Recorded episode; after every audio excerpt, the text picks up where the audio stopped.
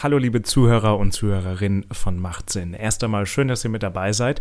Ähm, bevor die Episode so richtig startet und bevor es um das eigentliche Thema geht, gibt es hier einen kleinen ja, Disclaimer, denn Machtsinn erlebt sozusagen gerade ein Relaunch. Denn die Episoden, die ihr jetzt seht und auch die Episode, die ihr euch jetzt anhört, stammt aus Mitte 2020, als dieser Podcast, als mein Podcast von mir Marvin ähm, auf einer exklusiven Podcast-Plattform sozusagen angeboten wurde. Die Episoden, die veröffentliche ich jetzt aber nochmal auf allen Podcast-Plattformen, sodass jeder sich das anhören kann. Denn wie gesagt, Macht Sinn erlebt gerade einen Relaunch. Ähm, deswegen sind auch manche Gespräche und manche Themen nicht mehr hyperaktuell. Viele andere sind aber immer noch super wichtig und haben eigentlich nichts an ihrer Aktualität verloren. Insgesamt gibt es zwölf Folgen, die ihr euch anhören könnt, bis nämlich ungefähr Mitte April, bis es weitergeht, Mitte April 2021. Äh, denn dann gibt es wieder ganz neue Machtsinn-Folgen und zwar nicht nur mit mir alleine, Marvin, sondern mit einer neuen Co-Host, Johanna nämlich. Also Machtsinn geht nämlich auf jeden Fall weiter und deswegen wird er auch gelauncht. Wir werden dann Themen besprechen, wie beispielsweise Hintergründe zu Politiker-Interviews. Wie ist es eigentlich mit Politikern wie Olaf Scholz zu sprechen, mit dem ich auf meinem YouTube-Kanal Marvin Neumann gesprochen habe oder eben auch Erfahrungswerte, journalistische Erfahrungen, was haben wir erlebt. Äh, wir werden aber auch aktuelle politische Themen besprechen, aber äh, sozusagen nicht abgehoben und immer mit ein bisschen Meinung, Ehrlichkeit und auch so, dass nicht nur Politik-Nerds ähm, sich da wiederfinden. Manchmal werden wir auch YouTube-Dramen besprechen, denn ich kann, äh, denn ich kann euch sagen, auch hinter den Kulissen eines Politik-YouTube-Kanals ja, geht so einiges ab. Also abonniert unbedingt, macht Sinn jetzt schon mal, dass ihr auch keine Folge ab Mitte April 2021 verpasst und wir hören uns dann auch schon wieder und bis dahin genießt jetzt erst einmal die ersten zwölf original ersten Folgen von Macht Sinn.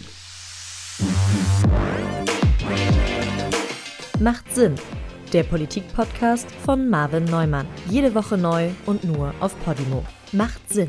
Und damit herzlich willkommen zurück zu eurem Politik-Podcast. Macht Sinn hier zusammen mit mir, Marvin, heute wieder. Schön, dass ihr wieder mit dabei seid. Ganz egal, ob es jetzt mal wieder auf der Treadmill ist im Fitnessstudio oder ob ihr gerade beim Spazieren seid oder vielleicht morgens auf dem Weg zur Arbeit. Ganz egal, wo ihr seid. Schön, dass ihr euch die Zeit nehmt und wieder, euch wieder mit Politik so ein bisschen beschäftigen wollt. Und weil die vorletzte Ausgabe wirklich richtig gut bei euch ankam, die Ausgabe, wo es um die, oder in welcher es um die Stasi ging, zusammen mit Jacqueline, meiner Arbeitskollegin, und weil das so gut ankam und weil ihr so viele positive Resonanz mir geschickt habt, ähm, dachte ich mir, ich lade Jacqueline doch einfach nochmal ein und frage sie doch nochmal, ob sie nochmal Lust und Zeit hätte, mit dabei zu sein. Heute allerdings mit einem ganz anderen Thema. Während es beim letzten Mal vor allem auch um die Vergangenheit ging und wie die Vergangenheit die Gegenwart beeinflusst mit der Staatssicherheit und wie ehemalige Stasi-Mitarbeiter heutzutage noch in beispielsweise Landesparlamenten und sonstigen Dingen sitzen und da politische Ämter ausüben, soll es heute um etwas gehen, ja, was ein bisschen aktueller ist. Übrigens, die Stasi-Folge findet ihr natürlich auch in den Show Notes, beziehungsweise ihr könnt sie auch einfach anklicken, wenn ihr auf das Profil von Machtsinn hier bei Podimo geht. Aber wir wollen keine Zeit verlieren, wir wollen heute nämlich über das Rettungssystem in Deutschland sprechen. Und ich hole mir einfach mal meine Expertin dazu. Jacqueline, du bist heute wieder mit dabei. Schön, dass du da bist und schön, dass du dir die Zeit genommen hast, äh, wieder beim Machtsinn zu sein. Ja, hi Marvin, ich freue mich wieder dabei sein zu dürfen. Es hat ja das letzte Mal schon super viel Spaß gemacht. Ja, auf jeden Fall. Wie gesagt, die Resonanzen waren sehr gut. Deswegen schön, dass du dir die Zeit nimmst. Ähm, du hast äh, vor einiger Zeit über ein anderes Thema recherchiert. Übrigens, wer die letzte Ausgabe nicht gehört hat, äh, Jacqueline arbeitet auch für Objektiv Media, genauso wie ich auch, und arbeitet dort vor allem an dem Format Mr. Wissen to Go exklusiv. Vielleicht willst du da auch noch mal ein, zwei Worte zu verlieren. Vielleicht hat ja der eine oder andere ähm, die vorletzte Ausgabe zusammen mit dir nicht gehört. Also, was genau machst du bei Mr. Wissen to exklusiv? Ja klar, ich fasse mich kurz für die, die es schon gehört haben. Das ist ein Format, das kommt einmal im Monat raus und da beschäftigen wir uns ähm, mit Themen, die so vielleicht noch nicht ganz präsent in den Medien sind, versuchen es eben exklusiv zu halten und beleuchten dabei Themen wie das Rettungssystem, die Stasi, ähm, Deepfakes und ganz coole andere Sachen von allen Seiten und ja, gehen da dem Ganzen so, führen dem Ganzen so ein bisschen auf den Zahn, würde ich sagen, um jetzt das Floskelschwein zu füttern. Und vor ein paar Wochen habt ihr euch dann eben mit dem Thema Rettungssanitäter, das Rettungssystem, das äh, Gesundheitssystem in Deutschland beschäftigt. Ähm, worum ging es da genau? Ja, also ganz kurz in einem Satz, das Rettungssystem steht am Abgrund kann man wirklich äh, so zusammenfassen. Warum steht es am Abgrund? Worin liegt es? Wir hatten Kontakt mit der Björn Steiger Stiftung. Ich kannte die vorher auch nicht, ist aber eine sehr, sehr wichtige Stiftung, ohne zu viel Werbung dafür machen zu wollen. Die hat sich in den 60er Jahren gegründet und letztendlich verdanken wir der mehr oder weniger das ganze Rettungssystem, was wir in Deutschland haben. Von Notruf über Ausbildung der Sanitäter bis hin zu ähm, äh, Notrufsäulen an, an ähm, Autobahnen die haben mehr oder weniger alles ins Leben gerufen. Mit denen hatten wir Kontakt und die haben uns dann das Ganze so ein bisschen erklärt und gesagt, hey, das und das funktioniert nicht. Und wir waren eigentlich geschockt und haben gedacht, okay, da müssen wir unbedingt was drüber machen. Das muss in den Medien laufen.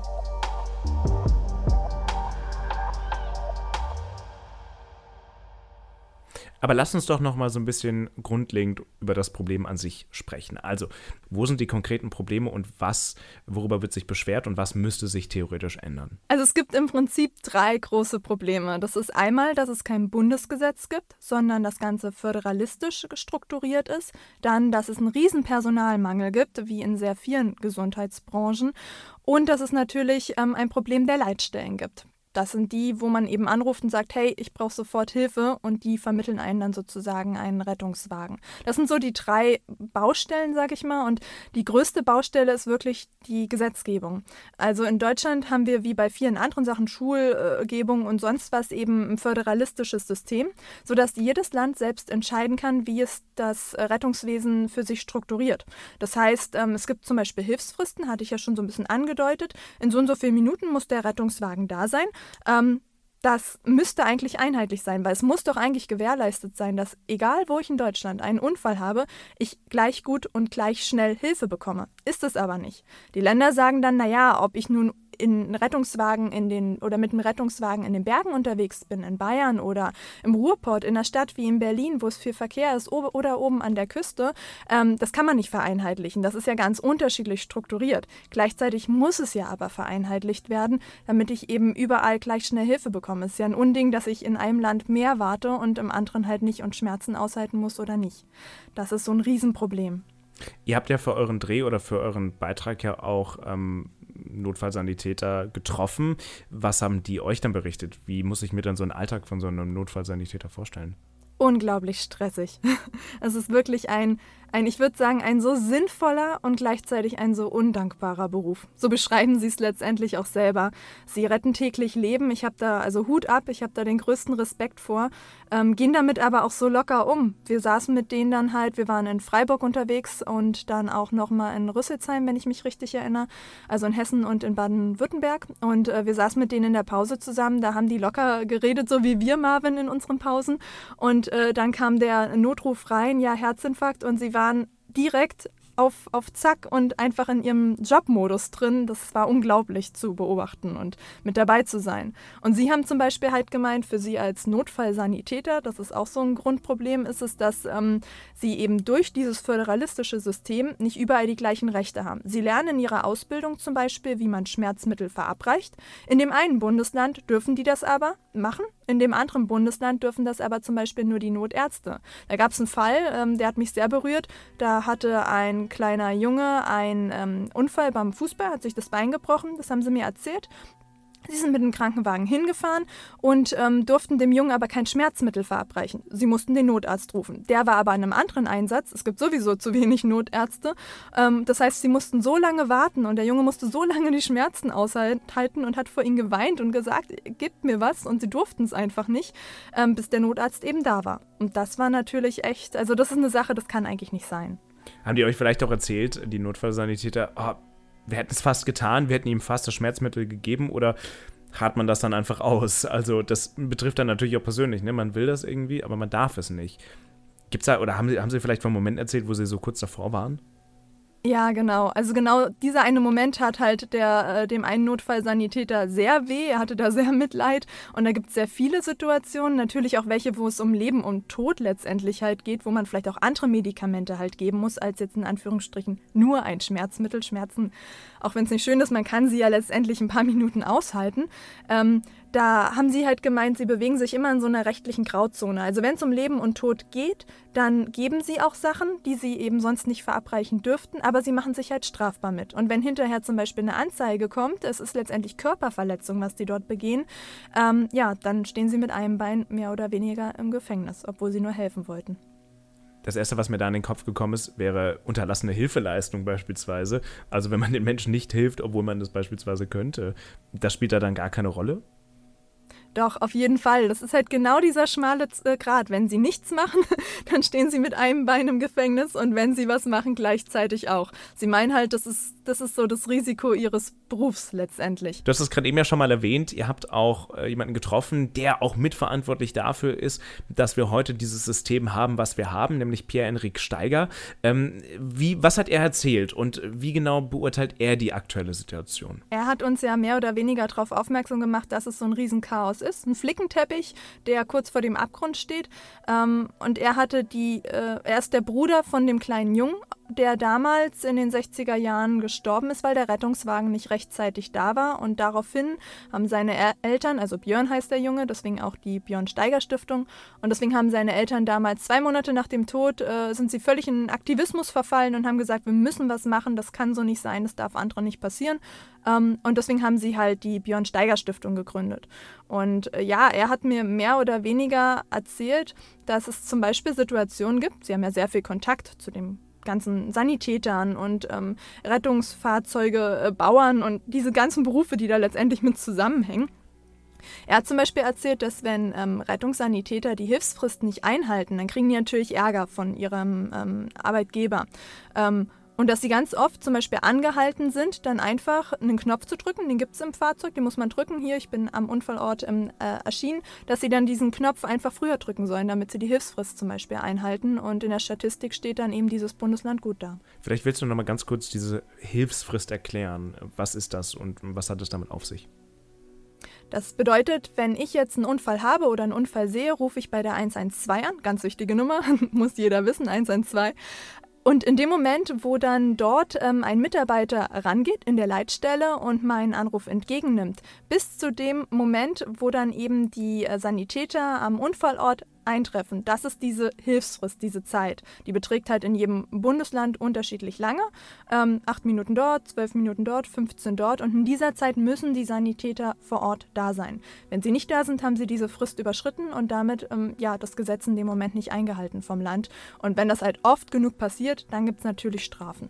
Und da gibt es eben auch unterschiedliche Regelungen. Ne? Da hat jedes Bundesland eine andere Zeit. Es gab aber mal Bestrebungen, das zu vereinheitlichen oder generell auch ein einheitliches System zu haben haben. Das haben wir allerdings nicht. Ähm, da gab es vor einigen Jahrzehnten eben schon Bestrebungen, auch seitens der Björn Steiger Stiftung. Ähm, das ist aber dann am Ende, um es mal freundlich zu sagen, im Sande so ein bisschen verlaufen. Ähm, woran lag das und äh, warum haben wir kein einheitliches System und warum wollte man mal eins eigentlich? Ja, also an sich klingt ein einheitliches System für mich und vor allem nach den Recherchen total sinnvoll. Ähm, warum haben wir keins? Wir haben keins, weil die äh, Länder sich dagegen sträuben. Die sagen halt, hey, jedes Land ist unterschiedlich. Wir wollen das eben für uns behalten und nicht einheitlich gestalten. Das ist ja bei ganz, ganz vielen Themen so, dass äh, der Föderalismus da letztendlich immer beibehalten wird. Auch die Länder, die wir angefragt haben, beim einen zum Beispiel mussten wir äh, das Gesundheitsministerium anfragen, um eine Antwort zu bekommen, beim anderen das Ministerium des Innern. Also allein die Zuständigkeit ist von Land zu Land schon unterschiedlich, sodass wir ähm, ja sehr, sehr viele Ministerien angefragt haben, um Antworten zu bekommen. Ja, und sie wollen halt einfach die, die Hoheit für sich sozusagen behalten und es nicht auf Bundesebene abgeben. Und ähm, wir hatten in den 70er Jahren, 72 war das, glaube ich, eben die Bestrebung, ähm, ein einheitliches Gesetz rauszubringen. Da hatten eigentlich auch alle Länder damals gesagt, gut, das ist sinnvoll, das machen wir. Und dann eine Woche oder ein paar Tage, möchte ich mich nicht festlegen gerade, bevor ähm, das dann verabschiedet werden sollte oder besprochen werden sollte, erstmal hat äh, Bayern ein eigenes Gesetz, Landesgesetz rausgebracht. Und dann haben ja alle anderen auch einen Rückzieher gemacht und es war vom Tisch.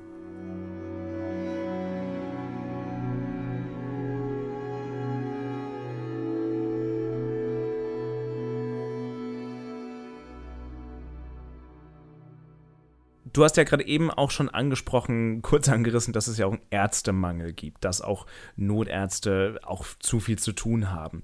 Wir haben im Beitrag wird zum Beispiel beispielsweise auch der Kamera oder der Vater unseres Kameramanns, den ihr auch interviewt habt, herangezogen, der nämlich beispielsweise auch erzählt, ähm, dass er dann beispielsweise zum Bereitschaftsdienst oder ärztlicher Bereitschaftsdienst werden musste, obwohl das vielleicht gar nicht seine Expertise war, obwohl er selbst mal, soweit ich das noch äh, in Erinnerung habe, mal Notfallsanitäter war. Aber warum ist das? Also warum können einfach, warum kann einfach jeder Kassenarzt äh, herangezogen werden und gesagt werden, so, du wirst jetzt mal zum ärztlichen Bereitschaftsdienst. Ja, das ist echt verrückt. Das hat mich total schockiert. Also, ähm, ja, er ist halt Chirurg und in der Ausbildung zum Arzt ähm, verpflichtet man sich in dem Moment, wo man sagt, okay, ich bin äh, jetzt Arzt, ich bin ausgebildeter Arzt, ähm, dazu eben auch zum Bereitschaftsdienst seitens der Regierung eben rangezogen zu werden. Das ist einfach eine Verpflichtung, die macht jeder Kassenarzt, da kann man sich gar nicht gegen sträuben. Das ist eben, weil es einen Ärztemangel gibt und die Regierung eben sicherstellen möchte, dass ein Bereitschaftsdienst Bereitschaftsdienst immer da ist. Das heißt, wenn du einen Arzt brauchst und eigentlich dann auch nicht den Rettungssanitäter rufst, weil ganz oft wird das eben auch gemacht, Ne? Wenn es gar nicht notwendig wäre und um das zu entlasten, gibt es dann den Bereitschaftsdienst, der dann außerhalb der Sprechzeiten auch da ist, so ganz kurz mal erklärt halt. Da kann man hingehen. Also eigentlich voll die sinnvolle Sache, aber dafür fehlen halt eben Ärzte. Ähm, ja, der Vater von dem Kameramann meinte, es ist zu schlecht bezahlt. Das ist ein Grund, warum zum Beispiel Ärzte fehlen.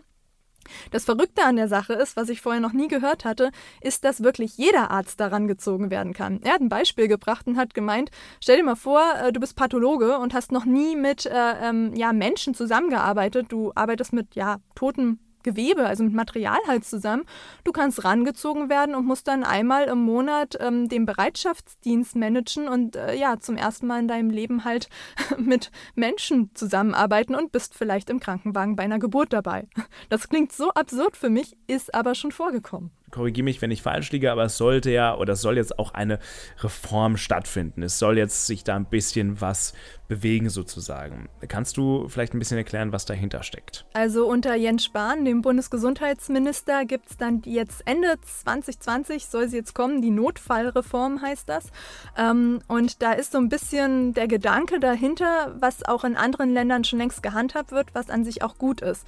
Und zwar, dass die 112 und die 116 und 117 also der Bereitschaftsdienst, diese drei oder zwei Nummern letztendlich, dass die halt ähm, zusammen vereinheitlicht werden sollen. Ich rufe also eine einheitliche Nummer an und dann entscheiden die ähm, Mitarbeiter vor Ort, okay, es ist ganz dringend, da müssen wir sofort einen Krankenwagen hinschicken oder Mensch, der hat vielleicht Fieber, der muss einfach mal mit jemandem sprechen, der medizinisch ausgebildet ist und ruft dann vielleicht in einer Stunde nochmal an und dann schauen wir, ob es schlimm geworden ist oder nicht. Und dann kann dem halt auch so geholfen werden, sodass woanders dann eben genug Personal und Fahrzeuge zur Verfügung stehen, wenn ein Herzinfarkt zum Beispiel ist. Ähm, also an sich sehr, sehr sinnvoll.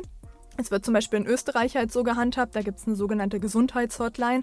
Ähm, und die Kritik daran ist aber, dass zum Beispiel ähm, das gehandhabt wird, aber nicht mehr Personal dafür zur Verfügung gestellt wird ähm, und dass eben dieses föderalistische System trotzdem bleibt und man dadurch trotzdem das Problem hat, selbst wenn man jemanden hinschickt, es dauert vielleicht zu lange, sie sind anders ausgebildet ähm, und so weiter. Aber ich stelle mir jetzt vor, wenn ich jetzt selbst einen Notfall habe und da anrufe und die 112 oder welche Nummer das dann immer noch immer sein wird, äh, wähle, ähm, denke ich mir, okay, da rufen jetzt aber auch andere Leute an, die keinen Notfall haben und steckt man da nicht vielleicht sogar in einer Warteschleife und äh, vereint man dann auf einmal Fälle, die gar nicht zu vereinen sind?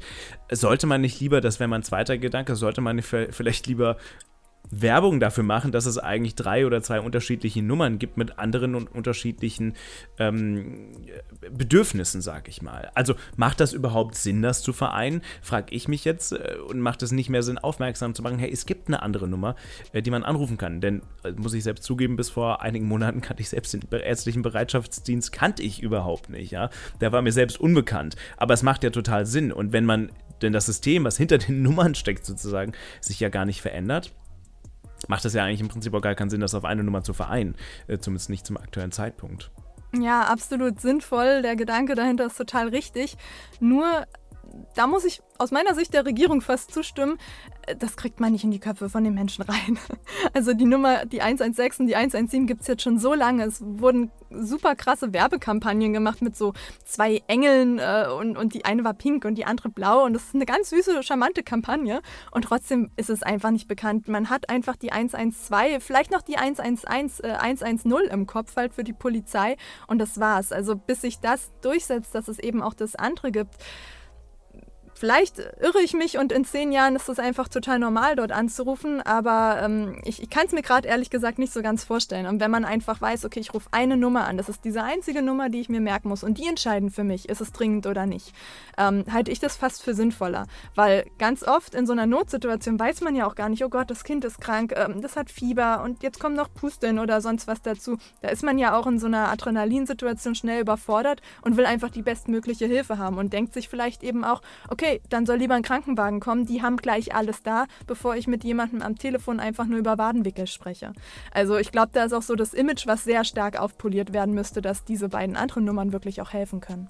Da gebe ich dir total recht. Ähm, vielleicht hilft ja dieser Podcast zumindest mal, bis diese Reform kommt oder bis das durchkommt, auch ein bisschen dabei, äh, darüber nachzudenken, ey, es gibt auch einen ärztlichen Bereitschaftsdienst, den man im Zweifelsfall, wenn man jetzt nicht den krassesten, äh, den krassesten Vorfall hat, an die man sich vielleicht anstatt dessen wenden sollte. Ähm, welche Dinge haben dich dann jetzt so im Nachhinein eigentlich oder auch währenddessen, während der Recherche oder während ihr auch die Protagonisten, also äh, die Notfallsanitäter beispielsweise getroffen habt, welche Aspekte haben dich dann persönlich ganz besonders nachdenklich gemacht? Für mich war eigentlich mich hat am meisten nachdenklich gemacht die Aussage, dass ähm, ob man einen Unfall in Deutschland überlegt, überlebt, hängt davon ab, wo und wann man ihn hat. Das war so ein Satz, der bei mir absolut hängen geblieben ist und den ich total gruselig finde, weil er aus der Recherche, die ich betrieben habe, leider wahr ist bis jetzt. Das fand ich sehr gruselig. Und ähm, das andere ist, dass man ja immer sehr die Bilder von Rettungssanitätern, die vor Ort sind, im Kopf hat. Aber gleichzeitig stecken da ja auch ganz viele Mitarbeiter in einer ganz harten Tag- und Nachtschicht in den Leitstellen dahinter. Und die, an die denkt man meistens überhaupt nicht. Und da fand ich es ehrlich gesagt ziemlich gruselig, dass Deutschland da auch sehr, sehr hinterherhängt.